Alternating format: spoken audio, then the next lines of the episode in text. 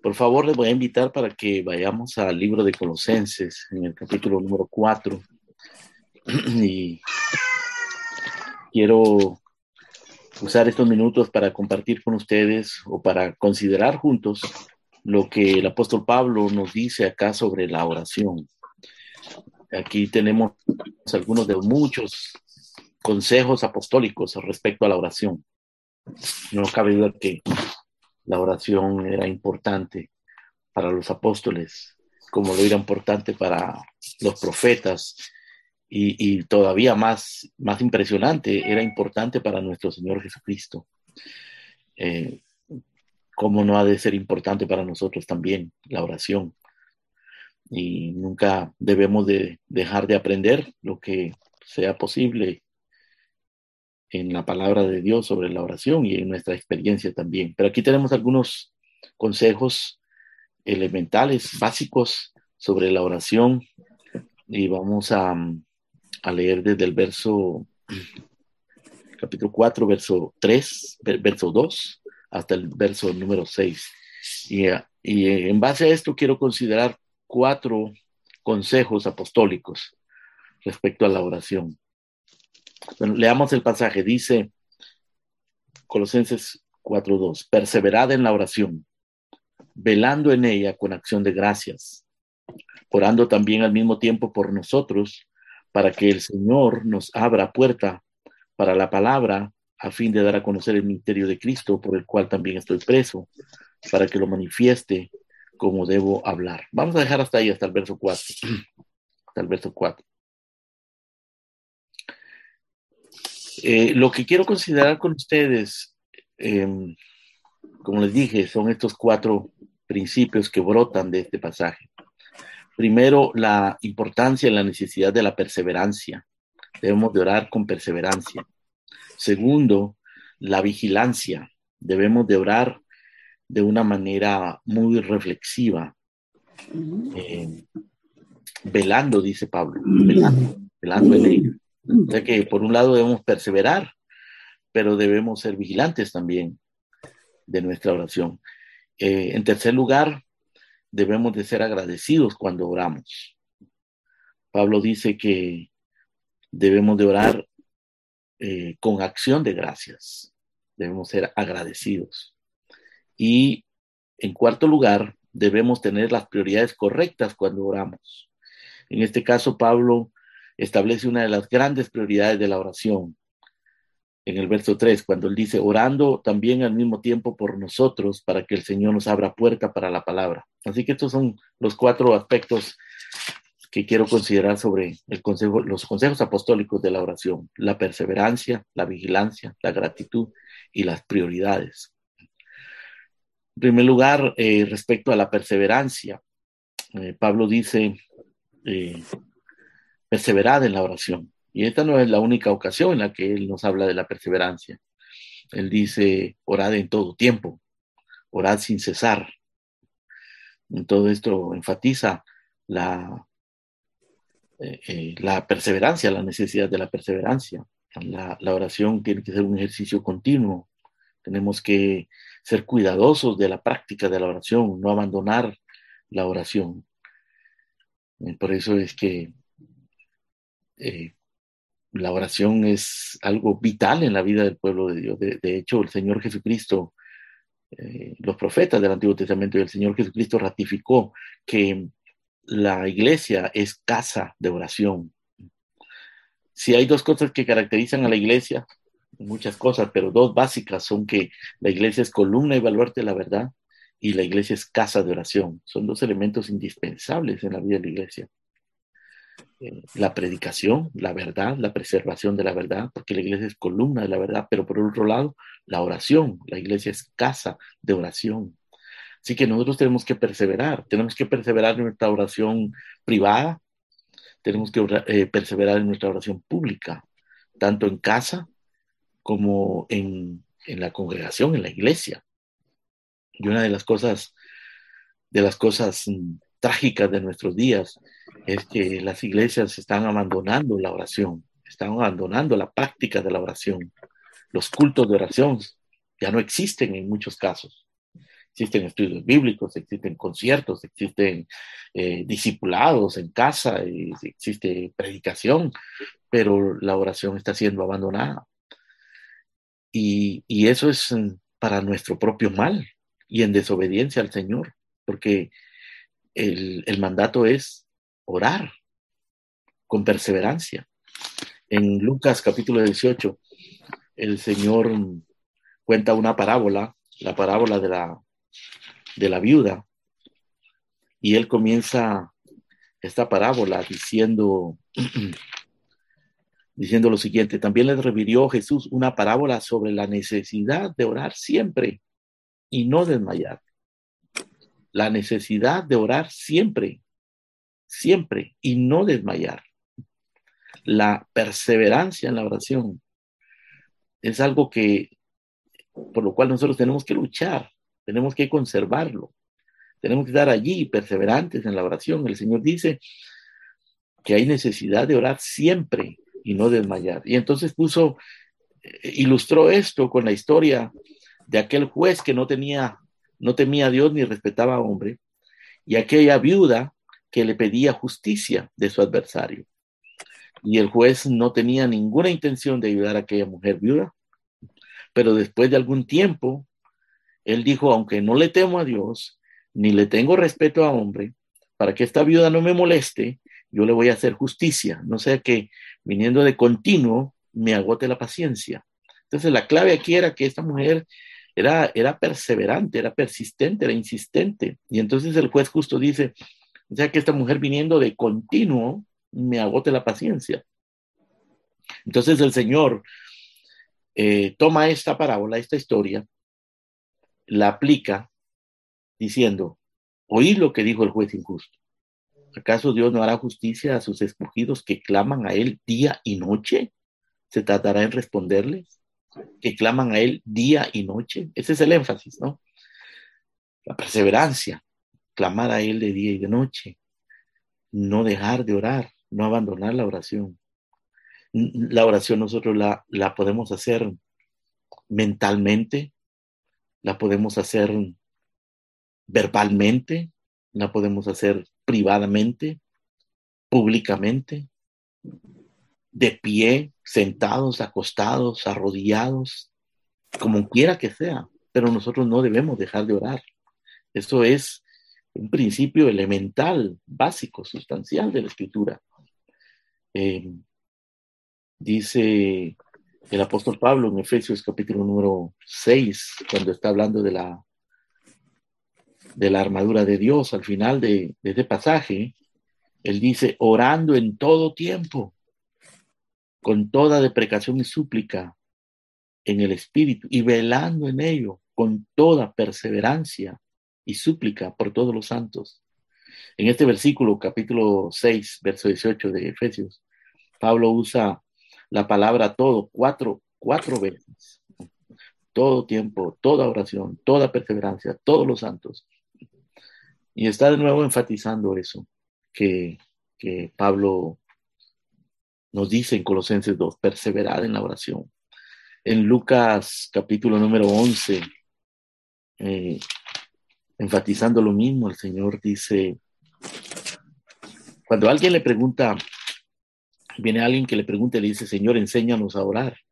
Entonces el Señor les hace referencia al, al Padre nuestro e inmediatamente les cuenta una parábola, la parábola de un amigo que recibe a otro amigo a la medianoche y, y no tiene nada que ofrecerle.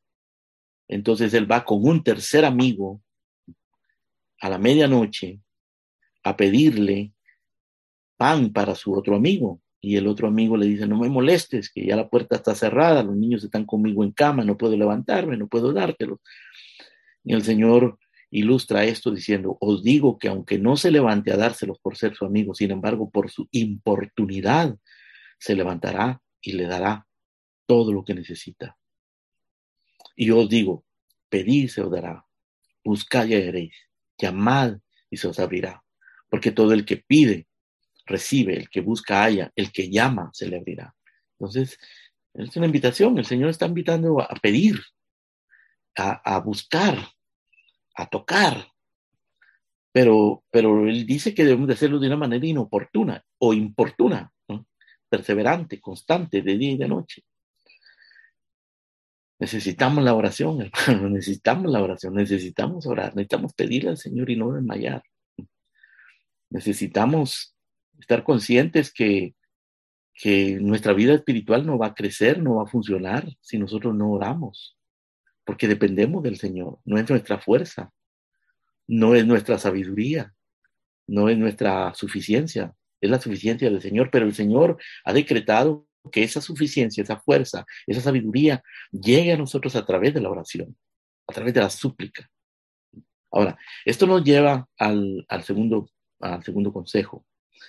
El segundo consejo nos dice que debemos velar en la oración. Estamos en Colosenses 4, ¿no? Entonces, dice, perseverando en la oración, velando en ella, velando en ella. Ahora, estos son, podrían ser sinónimos, pero, pero en este caso eh, hay una distinción entre perseverar y velar. Velar significa que nosotros debemos cuidar cómo oramos. No solamente debemos de perseverar en la oración, pero debemos de, de ser cuidadosos de la manera que oramos.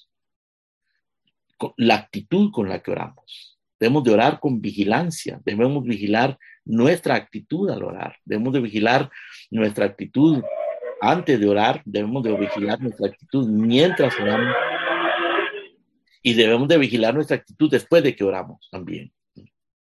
Porque es muy fácil cuando nosotros estamos orando, a pesar de que tenemos la, la conciencia de que la oración es importante y es sagrada, pero es muy fácil distraerse cuando estamos orando. O es muy fácil eh, caer en hábitos eh, perjudiciales para la vida espiritual mientras estamos orando. Tenemos que vigilar. El Señor en Mateo capítulo 6, eh, cuando nos enseña sobre la oración, dice, dice lo siguiente. Mateo capítulo 6, en el verso 5 dice, cuando ores, no seas como los hipócritas. Eh, en el verso 7 dice, y orando, no uséis vanas repeticiones como los gentiles. Eso es un consejo relativo a nuestra actitud al orar. O sea, el Señor está diciendo, ten cuidado como eh, la actitud con la que ustedes oran. Porque ustedes pueden estar orando y pueden ser muy perseverantes en la oración, pero pueden convertirse en hipócritas cuando oran. Así que cuando oren, no sean como los hipócritas, no seas como los hipócritas, porque ellos aman el orar en pie en las sinagogas y en las esquinas de las calles para ser vistos de los hombres. De cierto, digo que ya tienen su recompensa. Ahora, si, si alguien cae en la hipocresía eh, durante el ejercicio de la oración, como le sucedió a los fariseos, ¿no? Y podría sucedernos a nosotros eso, eso quiere decir que esa persona no está, no está poniendo su corazón en la oración. No está poniendo su, eh, no, no está orando sinceramente. E, es un hipócrita. No está orando sinceramente. No tiene su corazón en la oración. Y el Señor dice, ten cuidado con su corazón. El, el proverbio dice, sobre toda cosa guardada, guarda tu corazón. Mm. Así que tenemos que orar con el corazón, orar sinceramente, orar con una actitud correcta. Pero el Señor también dice en el verso 7 del capítulo 6 de Mateo, y orando no uséis vanas repeticiones como los gentiles, que piensan que por su palabrería serán oídos. Ahora, en este caso, en este caso, el Señor está advirtiendo sobre ese hábito eh, indeseable de la palabrería en la oración. La palabrería. Vanas repeticiones. La oración se puede convertir en eso, se puede convertir en, un ritual lleno de vanas repeticiones, donde nos aprendemos nosotros del lenguaje evangélico y comenzamos a soltar el, lenguaje evangélico en las oraciones, que no es más que van a repeticiones y palabrerías, y pensar que por las palabrerías seremos oídos. Ahora, caer en esa actitud, hermano, significa que no estamos usando nuestra mente, que no estamos usando, no estamos orando reflexivamente. Por un lado, podemos cometer el pecado de no orar con el corazón y convertirnos en hipócritas, y por el otro lado, podemos cometer el pecado de no orar con nuestra mente y de convertirnos en palabreros de la oración, palabreros religiosos, religiosos. Así que debemos, debemos velar como oramos. Entonces Pablo dice, perseverad en la oración, Colosenses 4, perseverad en la oración, velando en ella, Colosenses 4.2, perseverad en la oración, ser insistentes en orar, pero la insistencia no basta, tenemos que vigilar nuestra actitud al orar, usar nuestro corazón, orar con el corazón, sinceramente, y orar con el entendimiento, orar de una manera reflexiva, inteligente, bíblica, coherente, y no simplemente caer en repeticiones vanas o en palabrerías.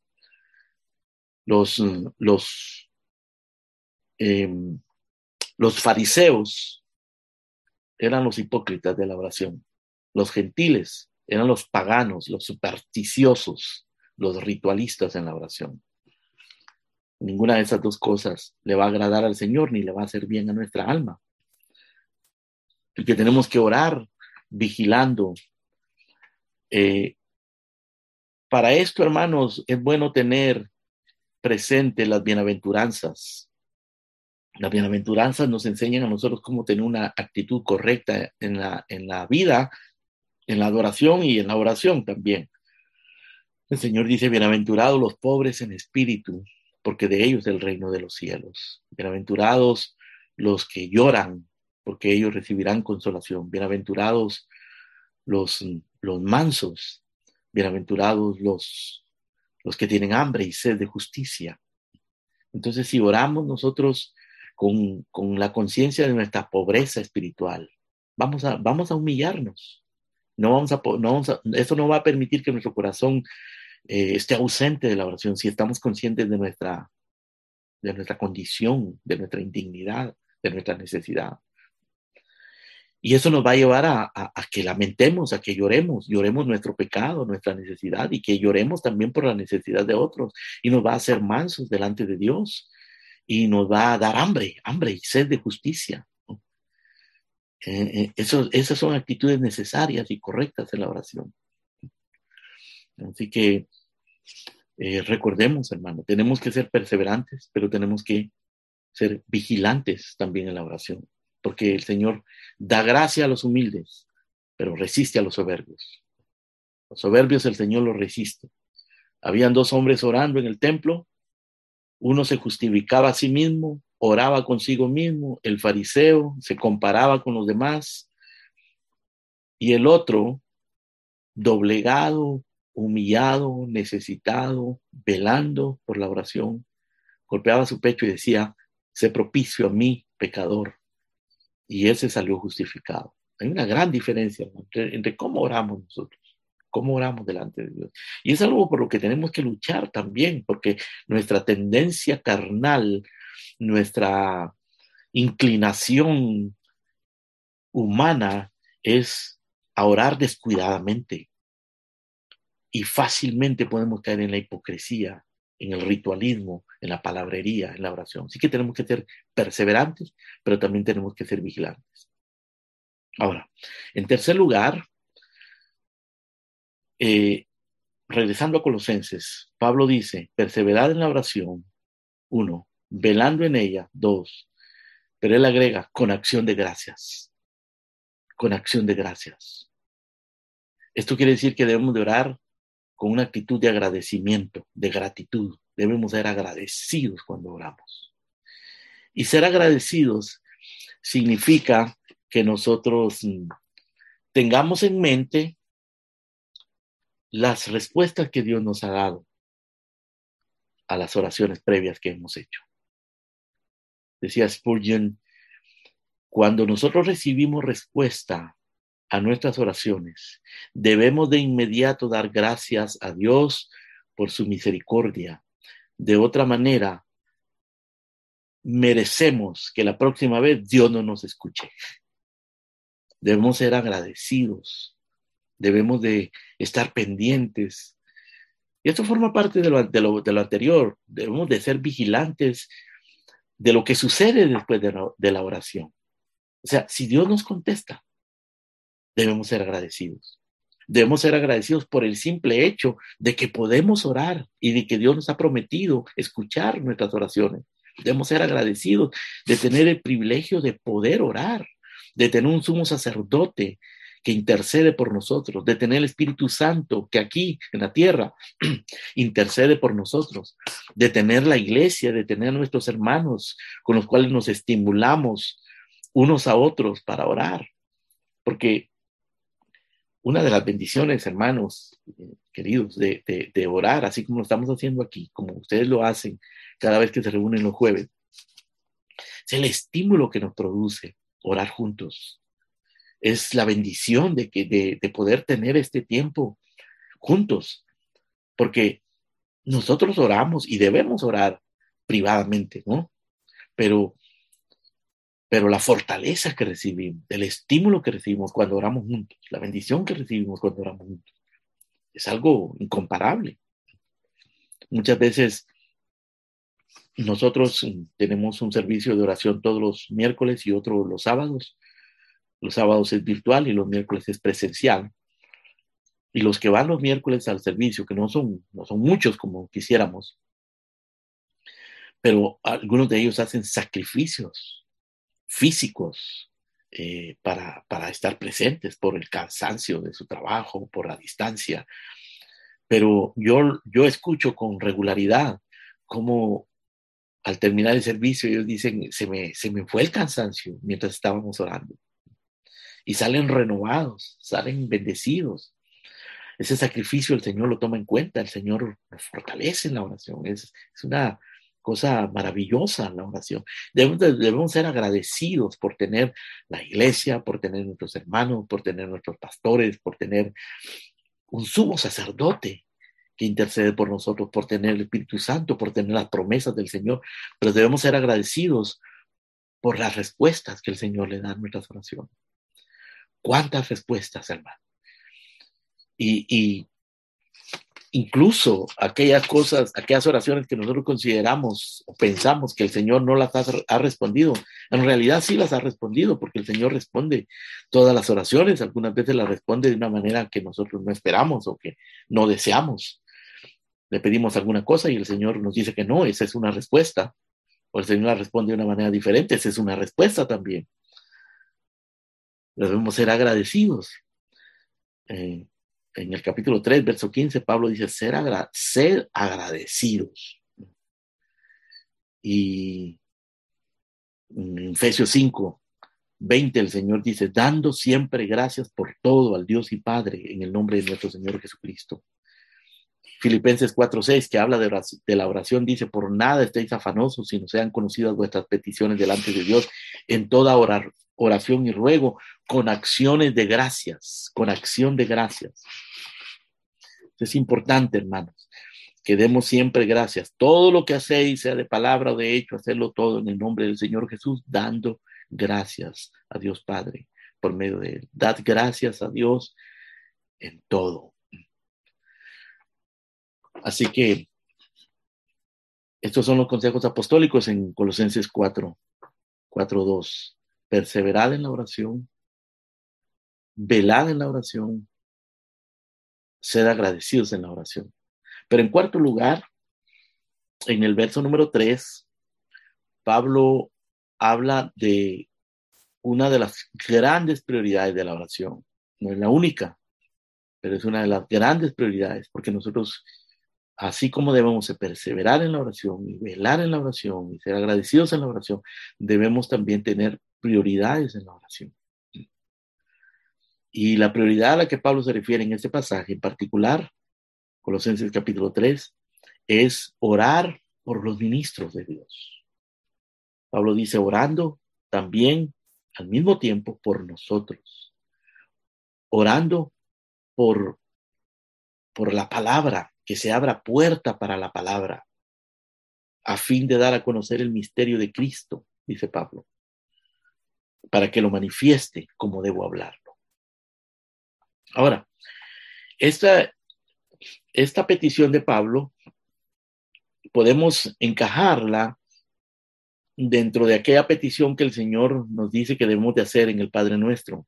Venga tu reino, venga tu reino, porque Pablo aquí básicamente lo que está diciendo es oren por el reino de Dios. Porque en el reino de Dios, en el reino de Dios, los ministros toman una parte eh, protagónica, porque Dios los ha llamado para, para avanzar el reino de Dios. La predicación de la palabra es vital, porque el reino avanza por la predicación de la palabra, para que se manifieste como se, como se debe hablar. Esa es una prioridad en la oración. Y Pablo era un hombre insistente en ese aspecto.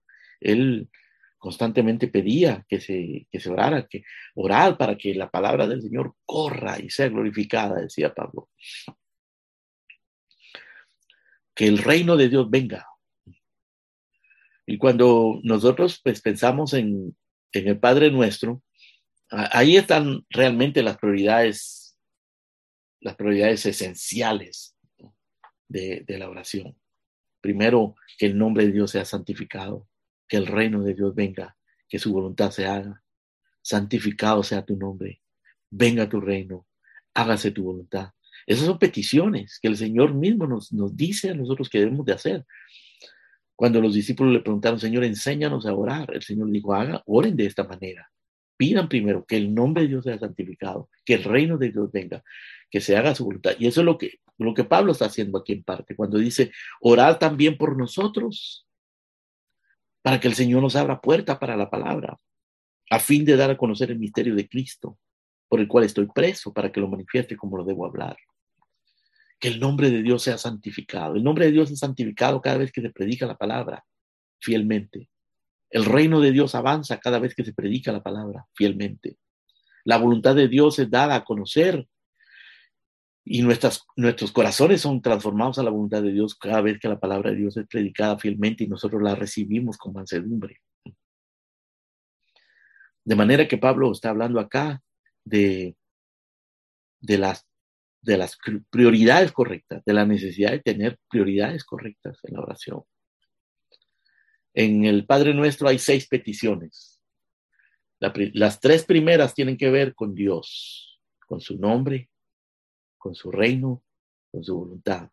Las últimas tres tienen que ver con nuestras necesidades, el pan nuestro de cada día, el perdón de nuestros pecados y que el Señor nos guarde de toda tentación, que nos guarde del mal y de toda tentación. Eh, el, el Señor nos enseña en el Padre nuestro las prioridades. Debemos de aprender a orar, hermanos, con prioridades.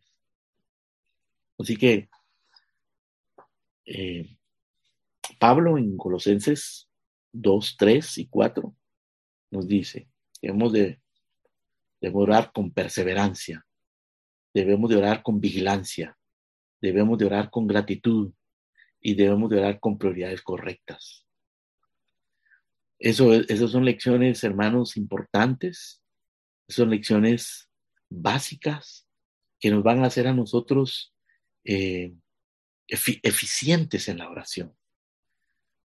Santiago dice, la oración eficaz del justo puede mucho, pero para que nuestra oración sea eficaz tenemos que hacerla conforme a la voluntad de Dios, conforme a los principios de la palabra de Dios. Hay pocas cosas que la iglesia necesite con tanta urgencia, hermanos, como creyentes que fielmente, sin pretensiones, sin promoción, sin, vanagloria, se unan de una manera privada y pública para buscar el rostro de Dios, orando con denuedo por lo que es mejor, por lo que es prioritario, de una manera correcta al Señor, con perseverancia, con vigilancia, con gratitud y con prioridades correctas. El Señor nos ayude, hermanos queridos, porque porque eso es, allí está la guía, allí está la manera de hacerlo. Nosotros no debemos de orar como los paganos, con repeticiones y palabrerías. No debemos de orar como los hipócritas, simplemente para ser vistos de los hombres. No debemos de orar de una manera rutinaria, de una manera, de una manera eh, irreflexiva.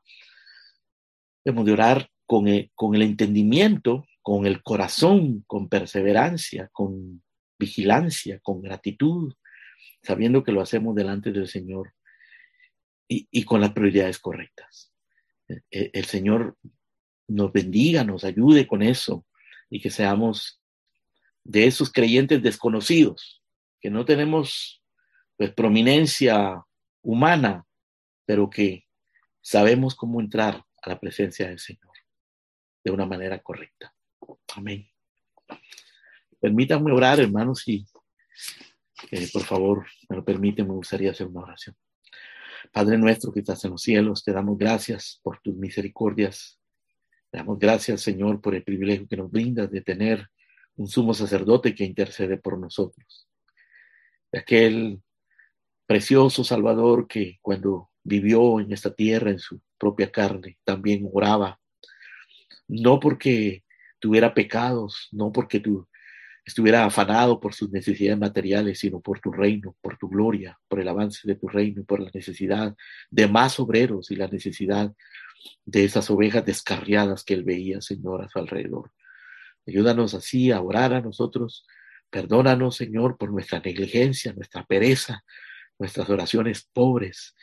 Perdónanos, Padre, por no entender y por no hacer lo que deberíamos de hacer con respecto a la oración, pero Danos más y más entendimiento, danos más corazón, Señor. Quebranta nuestras vidas para que aprendamos y practiquemos este arte maravilloso de la oración en el nombre precioso de Cristo. Amén.